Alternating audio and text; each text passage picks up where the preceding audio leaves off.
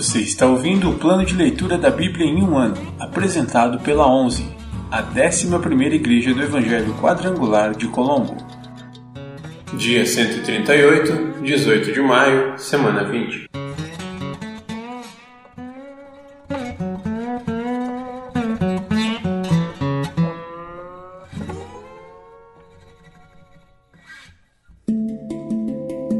Novo Testamento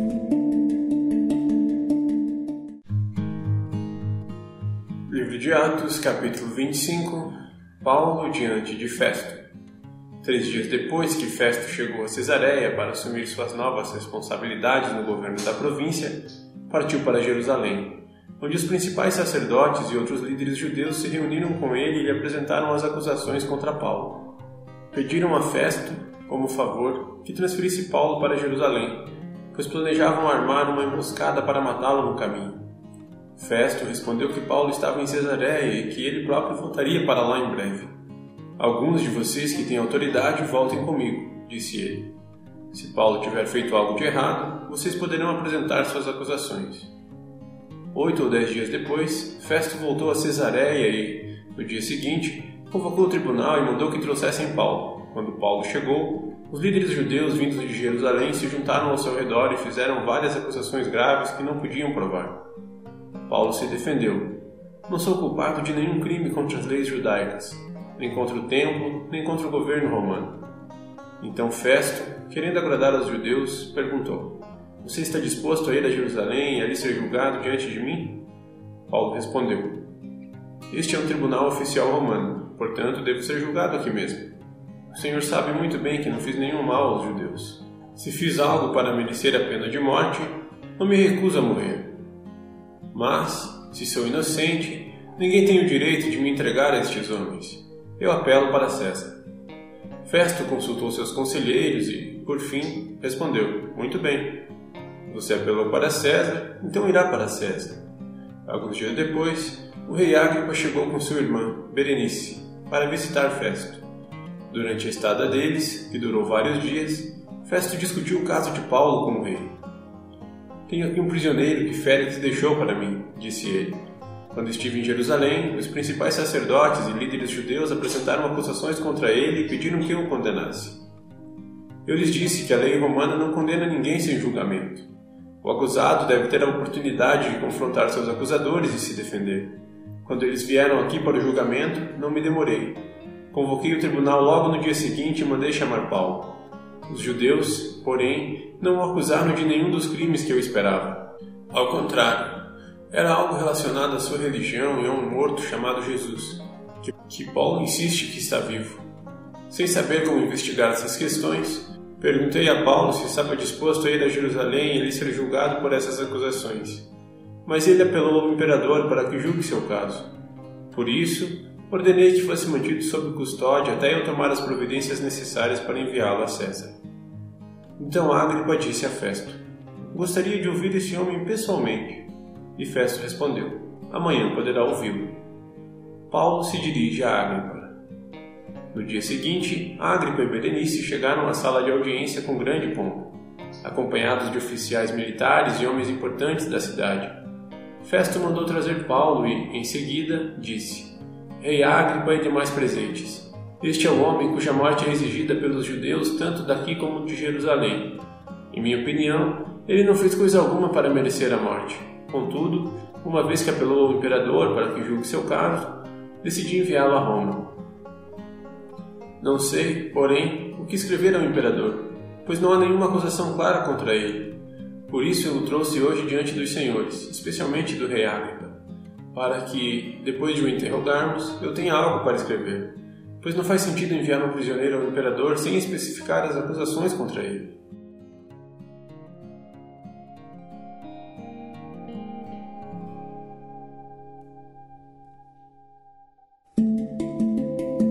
Antigo Testamento.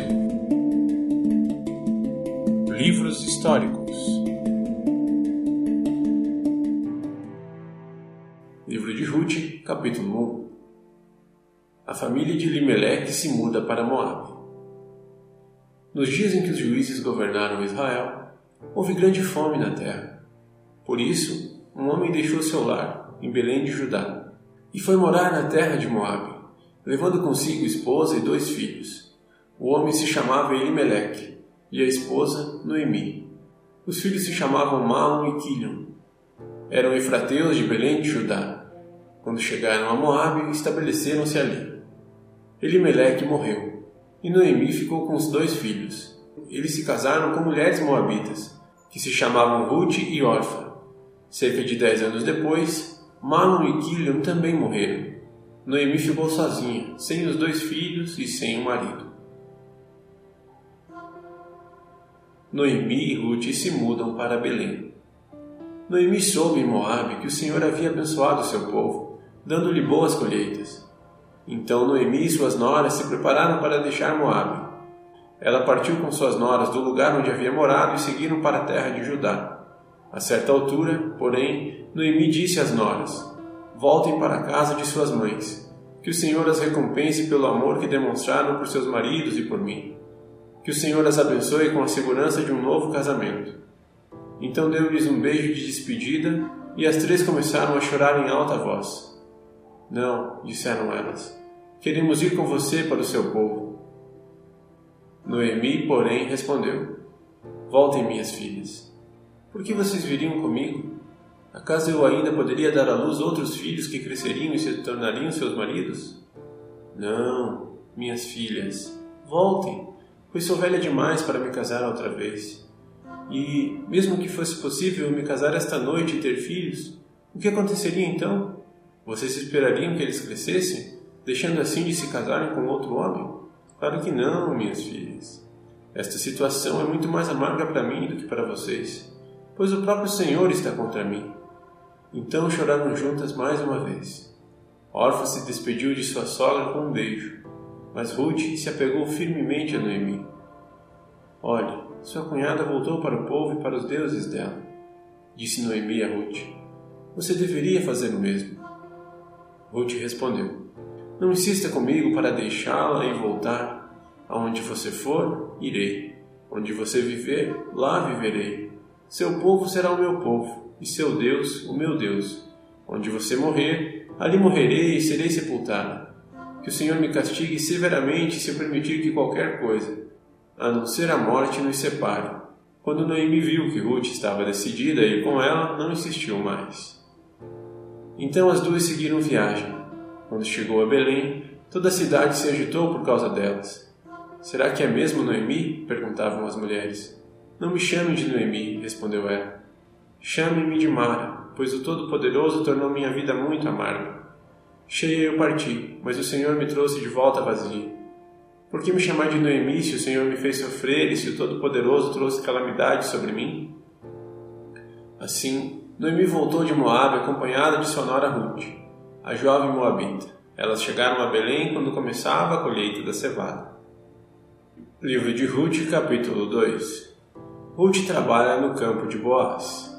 Havia em Belém um homem rico e respeitado chamado Boaz. Ele era parente de Elimeleque, o marido de Noemi. Certo dia, Ruth, a Moabita, disse a Noemi: Deixe-me ir ao campo ver se alguém, em sua bondade, me permite recolher as espigas de cereal que sobraram. Noemi respondeu: Está bem, minha filha, pode ir. Ruth saiu para colher espigas após os ceifeiros. Aconteceu de ela ir trabalhar num campo que pertencia a Boaz, parente de seu sogro, Elimeleque. Enquanto Ruth estava ali, Boaz chegou de Belém e saudou os ceifeiros. O Senhor esteja com vocês. O Senhor o abençoe, responderam os ceifeiros. Então Boaz perguntou a seu capataz: Quem é aquela moça? A quem ela pertence? O capataz respondeu: É a moça que veio de Moabe com Noemi. Hoje de manhã ela me pediu permissão para colher espigas após os ceifeiros. Desde que chegou, não parou de trabalhar um instante sequer, a não ser por alguns minutos de descanso no abrigo. Boaz foi até Ruth e disse: Ouça, minha filha, quando for colher espigas, fique conosco. Não vá a nenhum outro campo. Acompanhe as moças que trabalham para mim. Observe em que parte do campo estão colhendo e vá atrás delas. Avisei os homens para não a tratarem mal, e, quando tiver sede, Sirva-se da água que os servos tiram do poço. Ruth se curvou diante dele, com o rosto no chão, e disse: O que fiz para merecer tanta bondade? Sou apenas um estrangeiro. Eu sei, respondeu Boaz, mas também sei de tudo que você fez por sua sogra desde a morte de seu marido. Ouvi falar de como você deixou seu pai, sua mãe e sua própria terra para viver aqui no meio de desconhecidos. Que o Senhor, o Deus de Israel, sob cujas asas você veio se refugiar, a recompense ricamente pelo que você fez. Ela respondeu: Espero que eu continue a receber sua bondade, meu Senhor, pois me animou com suas palavras gentis, embora eu nem seja uma de suas servas. Na hora da refeição, Boaz lhe disse: Venha cá e sirva-se de comida. Também pode molhar o pão no vinagre. Ruth sentou-se junto aos ceifeiros e Boaz lhe deu grãos tostados. Ela comeu até ficar satisfeita e ainda sobrou alimento. Quando Ruth voltou ao trabalho, Boaz ordenou aos seus servos: Permitam que ela colha espigas entre os feixes e não a incomodem. Tirem dos feixes algumas espigas de cevada e deixem-nas cair para que ela as recolha. Não a atrapalhem. Assim, Ruth colheu cevada o dia todo e, à tarde, quando debulhou o cereal, encheu quase um cesto inteiro. Carregou tudo para a cidade e mostrou a sua sogra. Também lhe deu o que havia sobrado da refeição. Onde você colheu todo esse cereal? perguntou Noemi. Onde você trabalhou hoje? Que seja abençoado quem a ajudou. Então Ruth contou à sogra com quem havia trabalhado. O homem com quem trabalhei hoje se chama Boaz.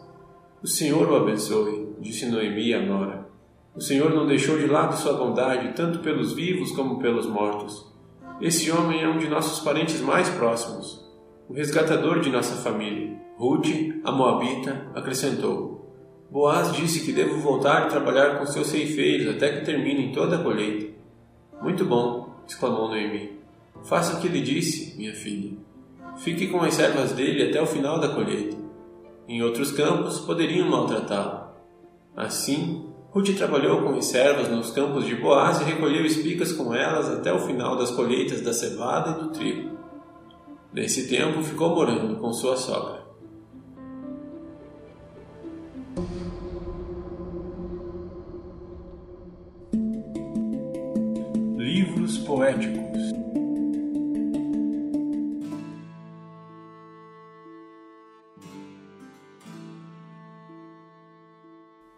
Salmos, capítulo 47 Ao regente do coral, Salmo dos descendentes de Corá.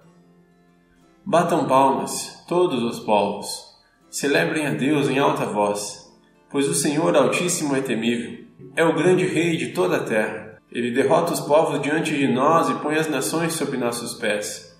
Escolheu para nós uma terra como herança, o orgulho dos descendentes de Jacó, a quem ele ama. Deus subiu em meio a gritos de alegria. O Senhor se elevou ao forte som de trombetas. Cantem louvores a Deus, cantem louvores. Cantem louvores ao nosso Rei, cantem louvores, pois Deus é o Rei de toda a terra. Louvem-no com um salmo. Deus reina sobre as nações, sentado em seu santo trono. Os governantes do mundo se juntaram ao povo do Deus de Abraão, pois todos os reis da terra pertencem a Deus. Ele é grandemente exaltado em toda a parte.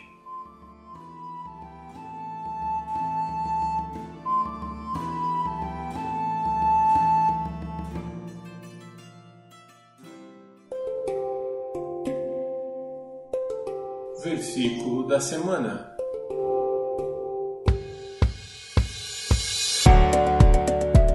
O Senhor dos exércitos está conosco. O Deus de Jacó é o nosso refúgio.